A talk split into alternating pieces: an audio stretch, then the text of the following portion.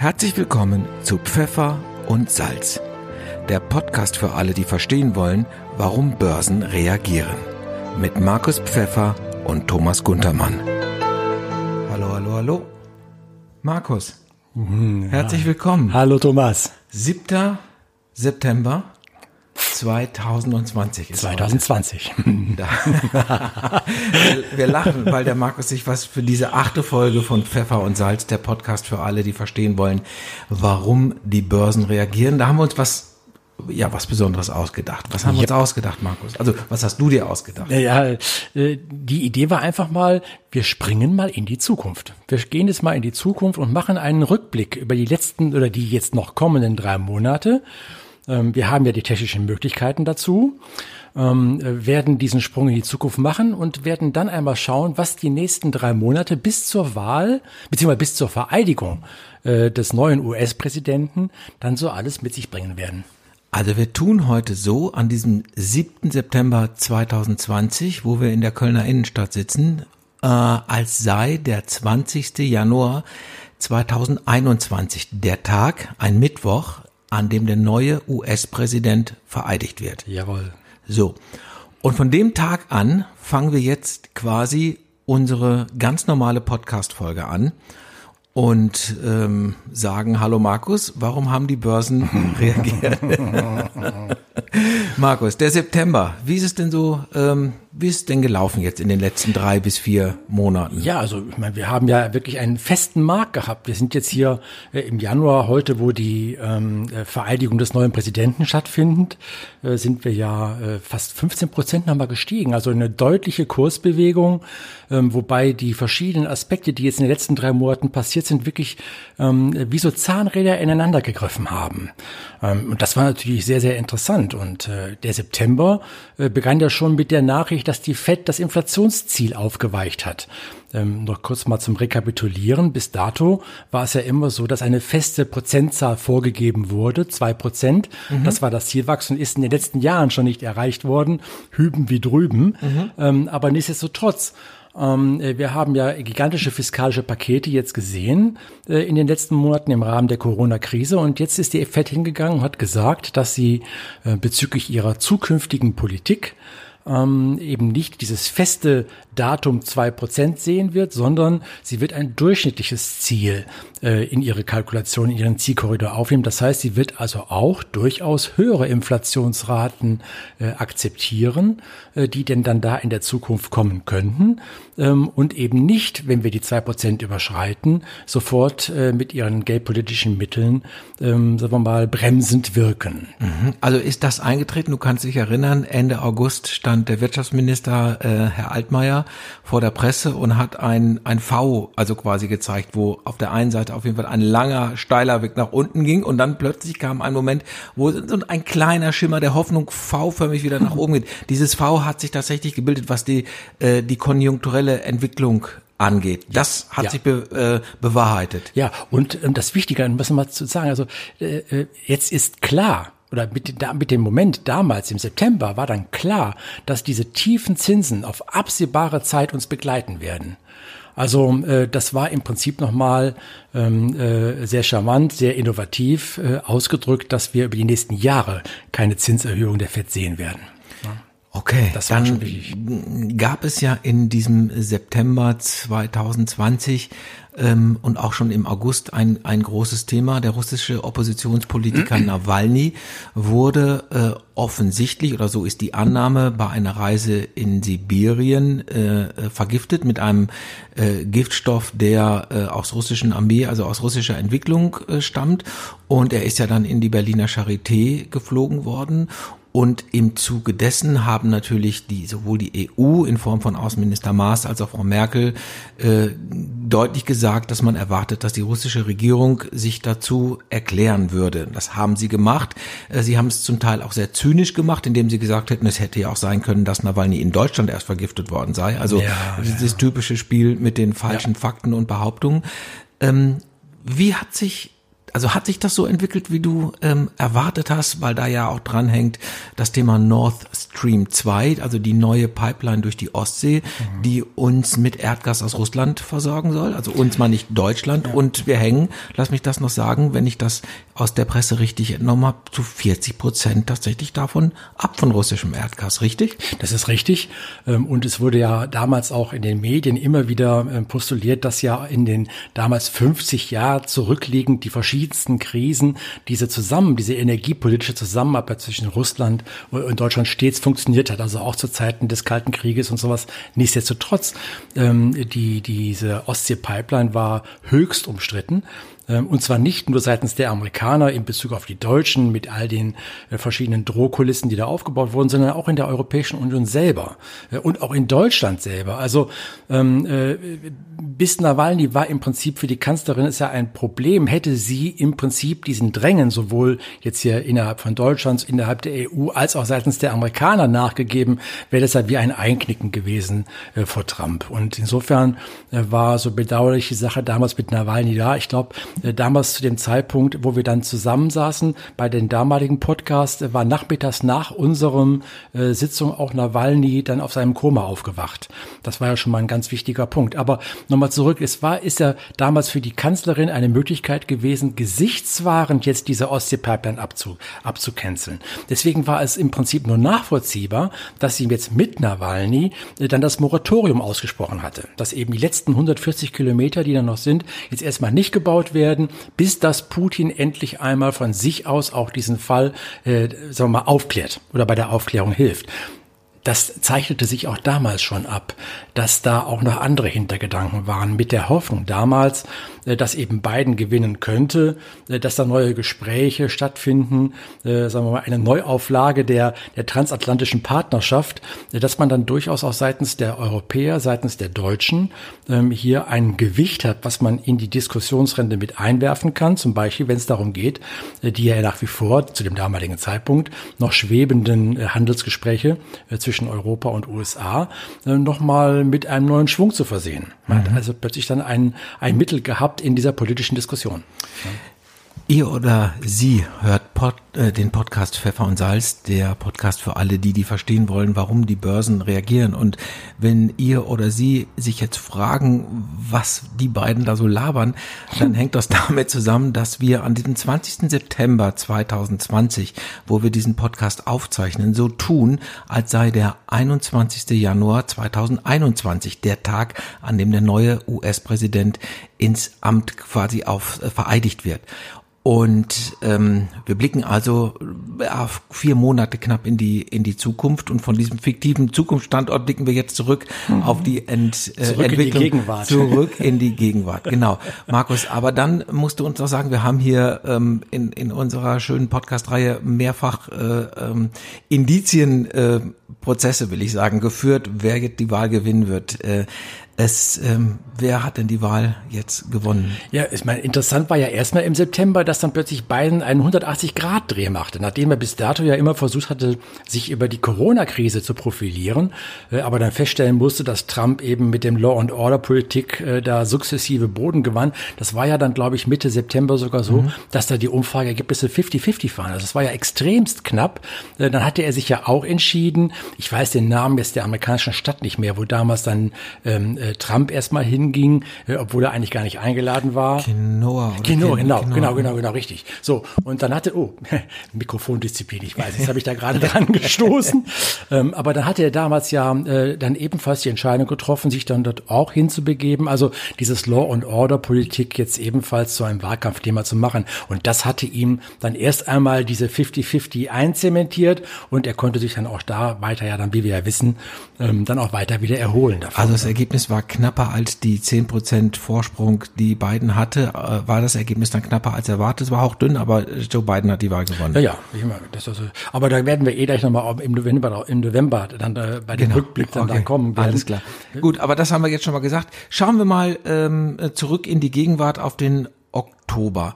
Ähm, ein Monat, den du ähm, mit steigenden Aktienkursen postuliert hast. Es geht also kräftig nach oben. Ja, also ausschlaggebend dafür waren natürlich die positiven Testergebnisse. Wir hatten ja jetzt diverse, also zwei, drei, nee, drei, drei Unternehmen waren bereits in der Phase drei.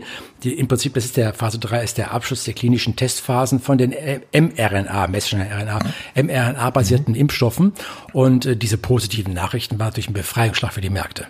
Ähm, äh, interessanterweise ähm, äh, weniger für die Unternehmen selber, die den Impfstoff herstellen, ähm, als vielmehr für den gesamten Recht, Rest der Wirtschaft äh, beziehungsweise des Wirtschaftslebens, weil damit eben auch die dann weiterhin nach damals steigenden Zahlen, die wir in Brasilien, in Amerika zum Teil ähm, äh, aber auch in Europa, Spanien, Italien, Italien weniger, Spanien vor allen Dingen und Frankreich, ähm, dass damit eben den Schrecken genommen wurde. Also diese, diese, diese positiven Phase 3 Ergebnisse, ähm, die waren schon wirklich maßgeblich für diesen positiven Aktienimpuls, den wir da im Oktober gesehen haben. Da war noch etwas zum Thema, es ist wirklich durch Corona weit nach hinten, aber Brexit? Ja. Da reden wir, haben wir dann plötzlich, obwohl es ja wochenlang, wirklich tagtäglich die Nachrichten dominiert hat, brach das mit Corona ziemlich dramatisch. Aber also die, die, die, die Kurve der medialen Berichterstattung ging nach unten und war dann tatsächlich August und September bei Null. Brexit ist kein Thema gewesen. Wie hat sich der Brexit entwickelt? Ja gut, Boris Johnson hat ja sich sehr zurückgehalten. Ähm, es gab teilweise ja auch Gerüchte, äh, dass er mit seiner Erkrankung, die er hatte, noch Folgewirkungen hatte. Also ähm, das war alles ein wenig kritisch, aber er hat weiterhin ja hart ähm, da äh, verhandelt. Es waren vor allem die Fischerei, also die Differenzen über die Fischereirechte und auch die staatlichen Hilfsmaßnahmen äh, wurden da ja sehr unterschiedlich betrachtet und das ging ja so weit, dass er, das war auch damals Mitte November, Entschuldigung, Mitte September, wo wir da unsere Sitzung hatten, äh, dass er sogar der EU ein Ultimatum gestellt hatte für den 15. Oktober. Und äh, so wie man das schon im Prinzip erwarten konnte, äh, kam es dann doch zu einer Einigung bei diesen beiden Streitpunkten, sodass dann da eben im weiteren Verlauf auch im Dezember endlich dieses verdammte Abkommen getroffen werden konnte und damit diese Kuh vom Eis war. Mhm. Dann gab es im Oktober eine Geschichte, ähm, die sich schon im August angedeutet hatte, nämlich als verkündet wurde, dass äh, die türkische Regierung Erdgas im Schwarzen Meer gefunden hat, äh, in einem Gebiet, das auch die Griechen für sich beanspruchen. Da geht es dann ja quasi um, was gehört zu welcher Festlandscholle und so weiter und so fort. Ähm, wie hat sich dieser Konflikt gelöst ja, oder hat er sich gelöst? Ja, ja, also er hatte sich dann auch gelöst. In letzter Konsequenz, ähm, äh, es wurde natürlich extrem Druck. Mein Maß war damals ja äh, auch in der Türkei gewesen, aber ist da so ein wenig abgecancelt worden. Ähm, dann wurde ja im weiteren Verlauf äh, der, der Flugzeugträger der Franzosen, der Charles de Gaulle, wurde ja da ins Mittelmeer gebracht, äh, sodass also dann zunehmend die Europäer ähm, jetzt Ex-Türkei, äh, sich dann doch deutlich auf die Seite Griechenlands geschlagen haben. Äh, und dann kam ja die Überlegung, dass man das Ganze dann letztendlich auch vor Gericht erklären kann, damit man also einen unabhängigen Schießspruch hat. Ähm, und darüber wurde dann dieser Gesprächsfaden aufgenommen. Also auch dort ähm, war es dann in dem weiteren Verlauf so, dass sich diese Krise dann deutlich beruhigt hat. Ähm, es stand auch sehr viel auf dem Spiel, denn wir hatten das ja auch schon in dem Vorfeld gesehen. Äh, Europa hatte ja äh, mit der Bekämpfung der, der Pandemie, ähm, vor allen Dingen mit dem Wiederaufbaufonds, mit den 750 Milliarden, ja einen, einen enormen Schritt nach vorne getan, äh, im, im Sinne von, ähm, sagen wir mal, Vereinheitlichung, im Sinne von Zusammenstehen, diese Heterogenität, die wir ja über Jahre sehen konnten, diese Störfeuer aus allen möglichen Ecken, vor allem aus Italien, das hat dann alles nachgelassen und dieses dann nun neue Bild, was Europa dann aufgezeichnet hat, wäre natürlich durch einen, sagen wir mal, eskalierenden Konflikt im Mittelmeer äh, dann doch äh, schon sehr stark wieder beschädigt worden. Also es war äh, wirklich im Sinne aller, dass man halt die, die Regelung hat finden können, dass man da den Gesprächsfaden wieder aufgegriffen hat. Mhm.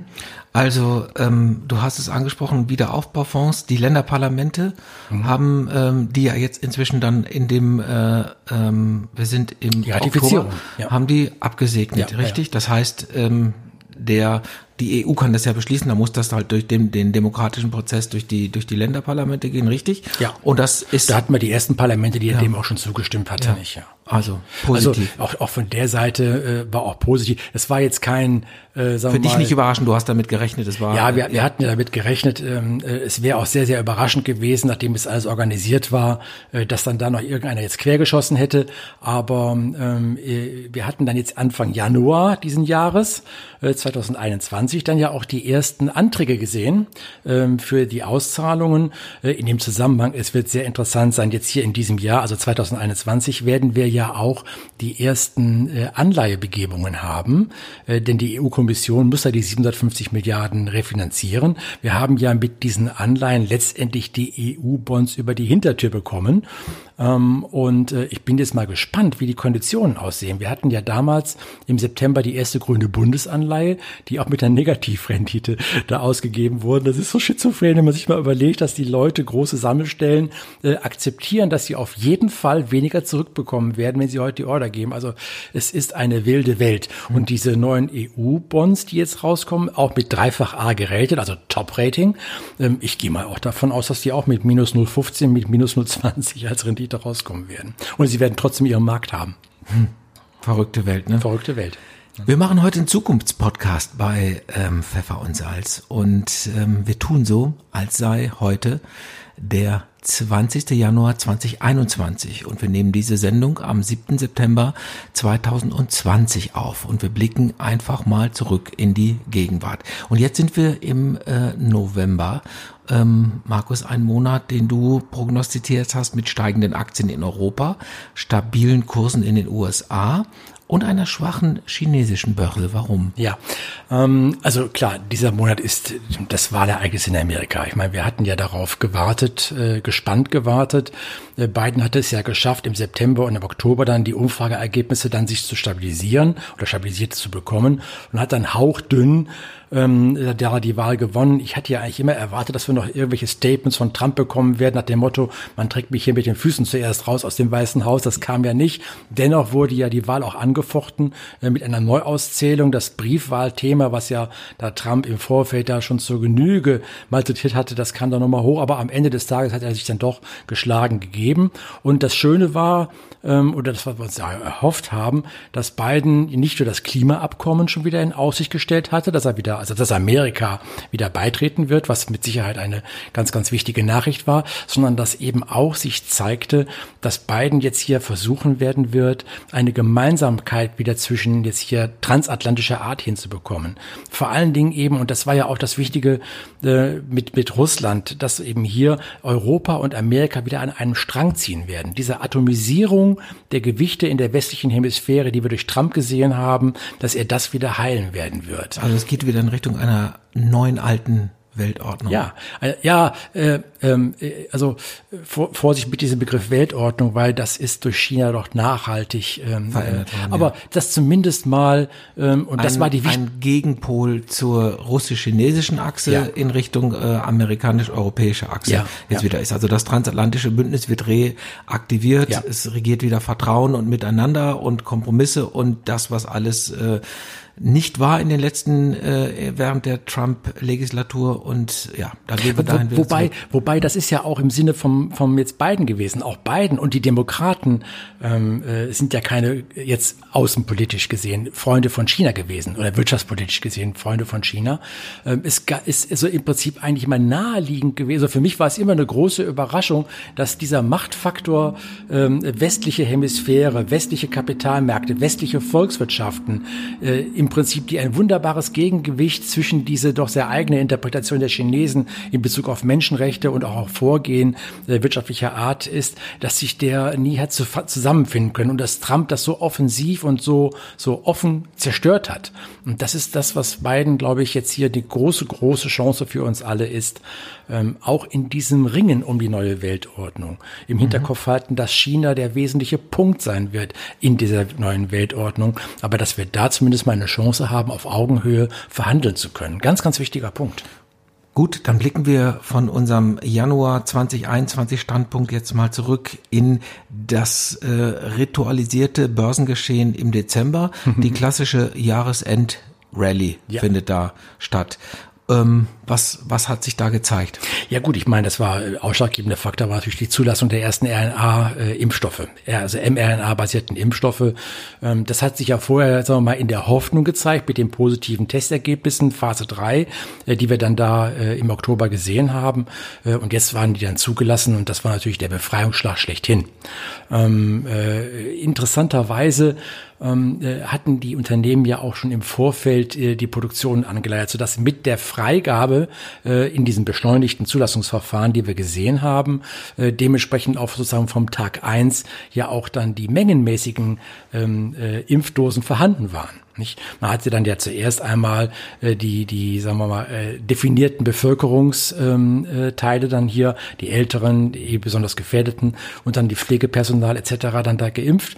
Ähm, aber das war der Befreiungsschlag schlechthin. Von dem Augenblick war klar, dass die Corona-Krise ähm, beherrschbar ist. Sie ist nicht weg. Corona wird uns weiterhin begleiten, aber zumindest äh, kommen wir jetzt dann über die nächsten Jahre auch in eine Impfroutine ein, ähnlich wie bei der Grippeimpfung und damit ist die ganze Sache dann jetzt hier seit Dezember dann auch handhabbar geworden. Und wir sprachen ja eben schon in diesem Rückblick ähm, auf dem September und die FED-Entscheidung. Es war am 10. Dezember äh, die letzte offizielle EZB-Sitzung ja. äh, in dem Jahr, äh, im alten abgelaufenen Jahr ähm, äh, wo dann auch die EZB eingeschwenkt ist auf dieses dynamische Inflationsziel. Ähm, also die EZB ist ja noch weiter entfernt von der Inflation, äh, von der Inflationsziel bei zwei Prozent. Ähm, aber auch hier ist jetzt klar, ähm, dass wir, ähm, äh, selbst wenn die Inflationsrate anzieht, wir hatten ja in unserem vorherigen Podcasts ja schon herausgearbeitet, dass wir äh, in Bezug auf Hyperinflation oder Superinflation und was alles da so propagiert mhm. wurde, dass wir uns da völlig von distanzieren. Ähm, aber eine Inflationszunahme in die Richtung drei, vier, fünf Prozent ist durchaus möglich. und es bedeutet eben, dass sich jetzt bereits beide großen Zentralbanken, sowohl die FED als auch die EZB ähm, sich die Freiräume geschaffen haben, ähm, wenn denn dann diese Inflationierung auf uns zukommen sollte, Klammer auf, sie ist von allen gewollt, von den Zentralbanken, Einfach um die Schulden auch von den Regierungen, richtig, richtig, ja, ja, ja, ja. ja also ja. Ähm, äh, ich habe da letztens noch mal, das war glaube ich von AGI, also Allianz Global Investors, mhm. eine Grafik gesehen, wo die mal fiktiv gerechnet haben, ausgehend von der heutigen aktuellen Zinssituation bei einer Inflationierung, die dann eben mit mindestens zwei Prozent ist, dass dann eben innerhalb der nächsten 20 Jahre äh, die Schulden sich dann von den 80 Prozent, die wir jetzt äh, im letzten Jahr gehabt haben, nach diesen ganzen Interventionen, nach den ganzen Maßnahmen, die getroffen wurden, sich dann wieder auf 60 Prozent abbauen lassen. Also ähm, alles handhabbar, so wie wir damals auch schon gesagt haben. Und jetzt hat auch die EZB die Flexibilität hier sehr äh, beweglich, dynamisch, wenn sie möchte, aber sehr beweglich auf die Inflationszahlen reagieren zu können. Das war nochmal ein ganz wichtiger Punkt für die Aktienmärkte. Und auch, dass letztendlich jetzt jetzt äh, dann mit dem Dezember klar war, die letzten Coupons laufen auf. Auch hier nochmal muss man kurz rekapitulieren. Ähm, äh, die letzten Jahre, äh, wo wir ja so diese stark abnehmenden Zinsen gehabt haben, gab es ja immer noch in den Beständen der großen Kapitalsammelstellen alte Anleihen mit den alten hohen Zinsen oder Zinsdefinitionen, mhm. sodass dann immer man noch aus den alten Anleihen partizipieren konnte. Nun sind sukzessive alle Anleihen, die noch einen hohen Nominalzins haben, ausgelaufen und damit ist der Druck auf die Kapital Kapitalmärkte Alternativen zu suchen, ähm, äh, jetzt noch größer geworden, vor allem für die großen Kapitalsammelstellen. Also ähm, wir hatten, glaube ich, bei einer der letzten Sendungen mal gesagt, äh, Dividende ist der neue Zins. du hattest das gesagt, ja. Man muss das, also solche Schlagworte immer entschuldigen, aber ähm, äh, es steckt in diesem, ähm, in dieser Phrase, steckt schon sehr viel Wahrheit drin. Mhm, mh. Es gab ein Handelsabkommen. Ja. Der also, Brexit ist damit erstmal auch vom äh, Tisch. Auch vom Tisch. Also ja. auch, auch das ist ein ganz wichtiger Punkt. Das ist zwar an den Kapitalmärkten so ein bisschen übersehen worden, es war halt zu viel eingepreist worden, dass die Sache jetzt dann schon eben äh, dann durch ist. Aber man muss es dennoch nochmal erwähnen, denn ähm, äh, wenn man sich die letzten Jahre ansieht und auch diese zunehmende Schere äh, zwischen den amerikanischen Aktienmärkten und mhm. den europäischen Aktienmärkten, die wie so eine Schere aufging, also diese zunehmende, äh, sagen wir mal, schlechtere Wertentwicklung ja. der europäischen ja. Märkte gegenüber Amerika, Äh, diese ganzen Belastungsfaktoren, die dazu beigetragen hatten, das Problem mit USA-China, das Problem mit dem Brexit, das Problem mit der Haushaltssituation, die Haushaltsdiskussion, Thema Italien, alles diese Damoklesschwerter, die so schwebend über Europa hängen und die wie ein Belastungsfaktor äh, Europa unattraktiv machten und die dann letztendlich auch zu dieser tiefen oder tieferen Bewertung in Europa führten. Nicht all diese Belastungsfaktoren sind jetzt im Prinzip mit dem Dezember weg gewesen. Brexit-Thema ist durch. Mit der USA-China-Situation sind wir mit beiden zumindest mal jetzt hier in eine konstruktivere Phase gekommen, weil der Westen jetzt wesentlich homogener auftritt. All diese Belastungsfaktoren sind weg und die Übertreibungsphase, das war auch irgendwo im September äh, im letzten Jahr, wo wir da mal so einen richtigen Schlag auch an den Technologiemärkten bekommen hatten mit dem Nasdaq, der da über wenige Tage, zwei, drei Tage mal so acht Prozent verlor. Ist ja alles wieder aufgeholt worden hinterher, aber äh, man sah irgendwo, dass jetzt auch mal so eine Branchenrotation kommt und all die TUIs dieser Welt, nicht all diese Lufthansas dieser Welt, all diese Fraports dieser Welt als Aktien, die plötzlich dann wieder in den Fokus gerieten, weil die Märkte eben anfingen, sukzessive über diese letzten drei Monate des Jahres 2020 einzupreisen, dass wir A, die Krise Corona hinter uns haben, dass diese Damoklesschwerter, die wir bis dato in Europa hatten, weg sind und dass wir im Prinzip eine neue Bewertung in Europa reinkommen. All das führte dazu, dass wir dann im Dezember auch nochmal diese stark steigenden Kurse mit diesem normalen, wie du gerade sagtest, saisonalen Muster dieses, dieser Jahresendrallye genau. da bekommen haben. Also das war jetzt ein, ein, ein Optimismus-Plädoyer von, von, von Markus Pfeffer äh, in dem Podcast, in dem wir so tun, als sei der 20. Januar 2021 der Tag, an dem der neue US-Präsident vereidigt wird. Und wir blicken quasi zurück äh, bis in unsere Gegenwart. Deswegen reden wir so komisch über, äh, die, über die Dinge. Nur, dass ich, ich sage es einfach nur noch mal zum Folgen. Äh, Markus, der, der Januar, machen wir dann damit die, die, die Tür dann auch zu? Oh, ja, ich ähm, sehe, wir haben schon wieder 25 Minuten das, hinter uns. Das siehst du, das siehst du richtig. Ähm, wir werden übrigens diese Ausgabe an diesem 20. Januar 2021, was ein Mittwoch sein wird, ähm, auch nochmal senden und mhm. werden äh, sie dann natürlich auch nochmal kommentieren in der äh, Art und Weise. Das ist dann zurück in die Zukunft. Ja, es ist dann zurück in die Zukunft, genau. Ähm, so, äh, sag noch mal bitte, äh, wie du jetzt den Januar 2021 äh, siehst. Was sind da ja, gut, die also das, das, Feuer, das Feuerwerk aus den, an den Kapitalmärkten aus dem Dezember hat noch so ein bisschen in den Januar reingeschwappt. Auch ein, sagen wir mal, nicht ganz fremdes äh, zyklisches äh, Schema, was man sehen kann. Äh, Im Laufe des Januars setzten dann auch die Gewinnmitnahmen ein ähm, und letztendlich Sell on Good News äh, mit der Vereidigung von Joe Biden dann am 20. Januar, also heute, äh, mhm. morgen. Ja. wo sind wir jetzt gerade? Ja. Also äh, mit der Vereidigung äh, wurden dann eben auch mal Gewinnmitnahmen fällig, äh, weil die Börsen auch ein bisschen überhitzt waren. Interessant war im Januar noch eins, das wollte ich auch noch kurz erwähnen, äh, weil die zunehmende Diskussion ähm, äh, im Prinzip über die Neuverschuldung der Bundesrepublik. Äh, denn wir haben ja äh, verfassungsmäßig die Schuldenbremse ja eingetragen. Mhm. Ähm, wir hatten ja in 2020 oder haben in 2020 haben wir ja, ähm, sagen wir mal, diese Schuldenbremse erstmal ähm, äh, ausgesetzt. Gelöst, ähm, äh, ja. Haben es auch in 2021 äh, dann da erstmal ähm, nach hinten geschoben. Wir mussten die Welt vor Corona retten, haben so. wir Wichtiges zu tun, ähm, ja. Und dann äh, 2022 wird dann, sagen wir mal, die erste Stunde der Wahrheit kommen, denn äh, die dann denen auch jetzt mit diesen ganzen Maßnahmen, die wir getroffen haben, anstehenden Schulden, äh, beziehungsweise die Zinsen, die gezahlt werden müssen, die zwar sehr überschaubar sind, äh, aber dennoch belasten die natürlich den Staatshaushalt für 2022 und die dann daraus folgenden. Und wenn man da die schwarze Null wieder haben wird, wird der Verteilungsspielraum natürlich enger. Nicht? Also Haushaltskürzungen drohen? Haushaltskürzungen oder Steuererhöhungen. Ja. Also äh, dieses Thema, ähm, wenn ich jetzt mal wieder gerade in den September zurückspringe, äh, dieses Thema wird mit Sicherheit uns über die nächsten Jahre, Monate, Quartale äh, noch sehr eng begleiten.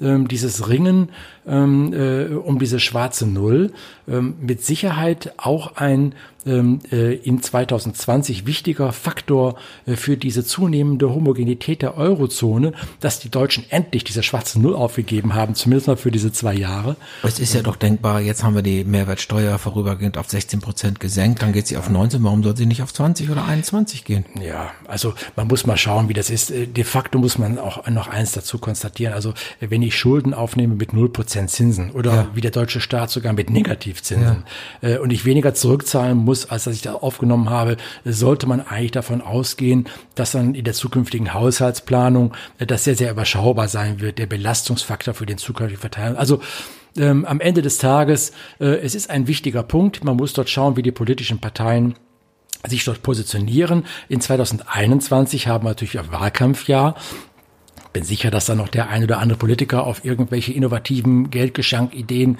dann kommen werden wird. Eine Sache, die wir dann weiter beobachten müssen. Alles klar, dann gucke ich auf die Uhr und äh, wir sind jetzt bei knapp 30 Minuten. Das ist eine perfekte Zeit. Das ist das erste Mal, dass wir das schaffen, oder? Das erste Mal. Also, dann machen wir so jetzt weiter. Also das war ein Podcast, der so getan hat, als seien wir am 20. Januar 2021, dem Tag, der, äh, an dem der amerikanische Präsident aufs Amt vereidigt wird. Und wir haben zurückgeblickt bis auf die Gegenwart. Und wir werden an diesem 20. Januar, einen Mittwoch, dann feststellen, ähm, werden wir diese Sendung nochmal senden und werden sie dann einbetten und werden feststellen, ähm, ob deine Prophezeiungen und Vorhersagen denn tatsächlich auch so eingetreten sind und wo wir uns getäuscht haben, was ich nicht glaube, dass du ja, dich getäuscht also ich bin mal gespannt. Die, die wichtigsten, äh, die wichtigsten Stellpunkte sind mit Sicherheit einmal die Frage des Präsidenten, wird es Joe Biden oder bleibt es Trump?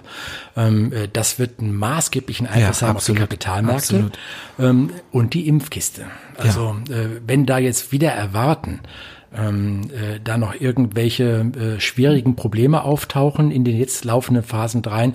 Ähm, aber das glaube ich nicht. Ich nein, glaube es nicht.